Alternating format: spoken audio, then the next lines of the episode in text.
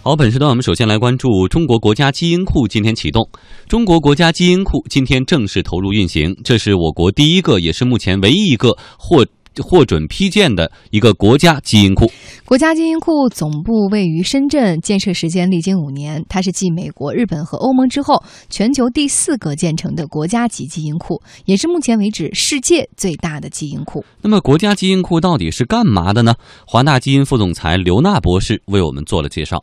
这个国家基因库呢，它是分几期建设的，然后目前我们是第一期建设已经完工，然后投入使用。那它在硬件上呢，就是有十一万平方米，然后里边有负责储存样本和信息的，然后呢还有负责这个解读基因密码的这样一个实验平台，另外还有一个进行功能研究的一个合成与基因编辑平台。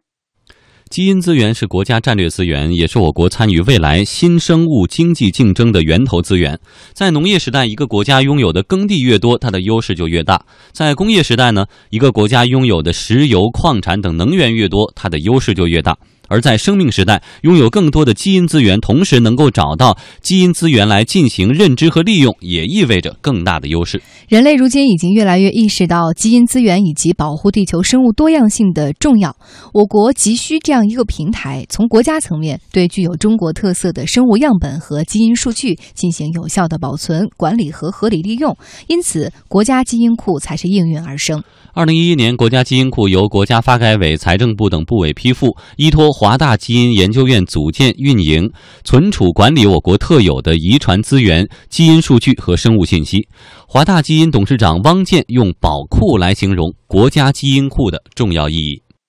进入生命时代的时候，基因是最重要的，基因的保存、基因的这个读写，是未来生命科学发展的核心，所以它一定会成为一个。中国未来社会发展一个非常重要的基础能力，所以我们把这个库当做一个国家的宝库，来认真负责的把它运行起来，把建设好，把运行好。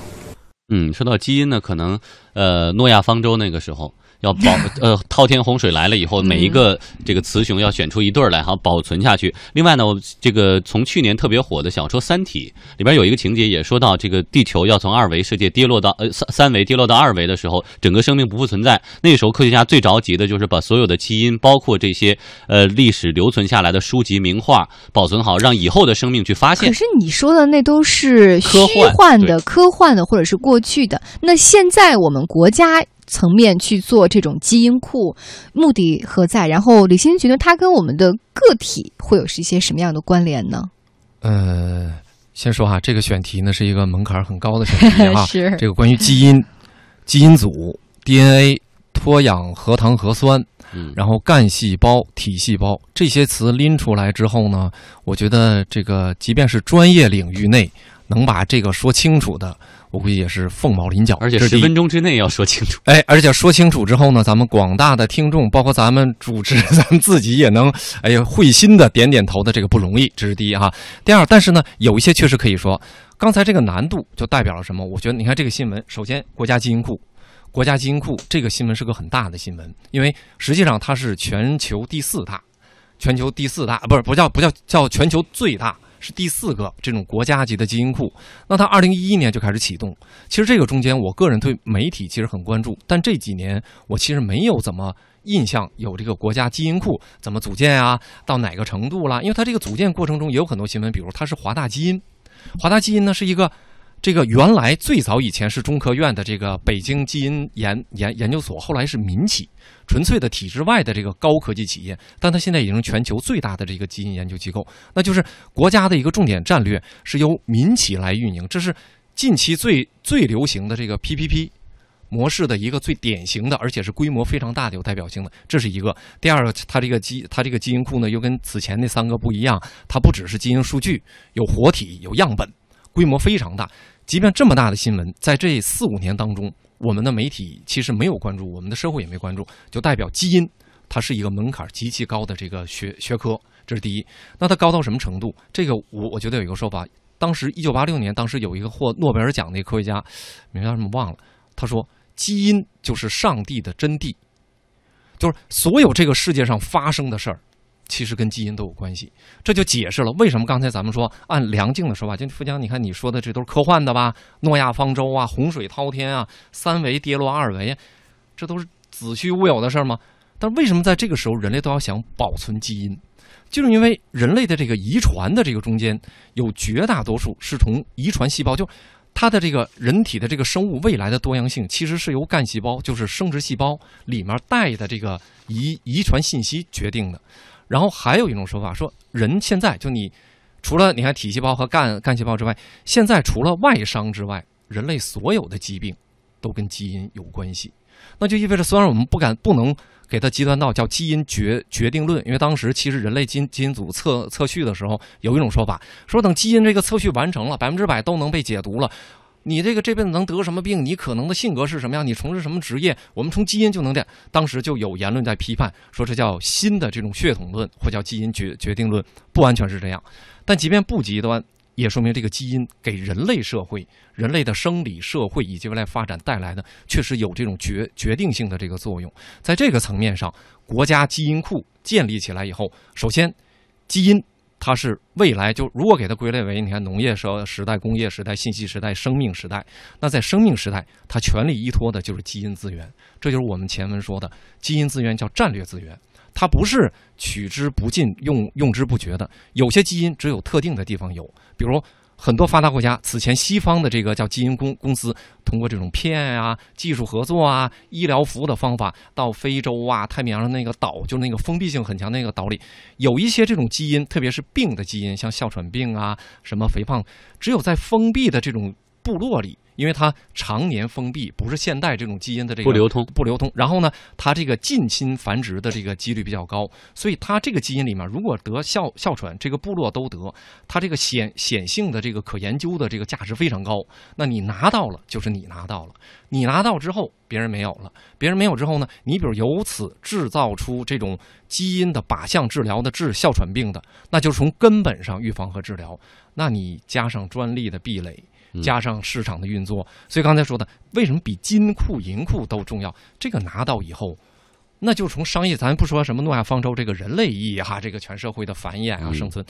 只是从经济意义，你拿到这，你就相当于相当长一段时间内会垄断。这个某种疑难病症的这个治疗的这个资源，就巨大的经济门槛以及政治的这些的法必须有一个国家级的平台，才能更有效的来运作。嗯，那么在学界呢，也有这样的畅想，说未来呢，到医院看病的时候，你不需要再拿着自己的厚厚的病历本呢，只要看你的基因，就知道你治疗的情况啊，面临的一些问题就可以了。基因就是身份证。另外，憨态可掬的大熊猫呢，可能也不再稀奇了，被当做宠物就在您家的院子里懒洋洋打盹儿哈。包括远古的恐龙猛犸象，也不再是活在博物馆的呃特效里啊，活在电影里，在博物馆奇妙夜上就能奇妙的恢复。嗯，但是从目前的情况而言呢，我们国家的基因库建设是晚于发达国家的，但是它相当于国外的多个样本库、基因库的集合，既要保存动植物、微生物和人类组织细胞等样本的尸库，同时呢，也要汇集人类各种生物信息的干库，这是全球最大的综合性基因库了。我们来听听国家基因库的执行主任徐迅怎么说。我们实际上跟他们相比呢，我们是一个综合性的，而他们实际上是一个单一这个单一能力的一个数据库。呃，第二呢，呃，他们这些数据库呢，都是以这个呃科研为主，主要都是科学家产生的一些科研的数据。啊，但是我们这个数据库呢，不仅仅是有科研的数据，还有产业的数据。它不仅仅面向科研，同时呢，我们也面向产业，给这个产业机构提供服务和支持。华大基因副总裁刘娜博士用“诺亚方舟”来形容国家基因库对国家和民族的重要意义。因为它其实在这个末日种子库的时候，它的那个就是建设的一个目的，也是在想，如果世界末日，或者是说某些国家或某些地区因为这个战乱也好，或者说它这个环境和人类都毁灭了之后，它可以用它现在保存的这些物种进行一个恢复。嗯，我们来看哈，这个具体而言，人类资源方面呢，国家基因库主要会保存血液样本、组织样本、细胞系、细胞和尿液等，为重大疾病的前瞻性研究提供样本资源支持，为疾病诊断和预测以及个性化的医疗奠定基础。北京科技大学教授刘成这样解释：这是中国对世界生物产业研究的一个重大的贡献。基因库实际上它是一个基础性。公益性、商业性、相结合的这么一个平台。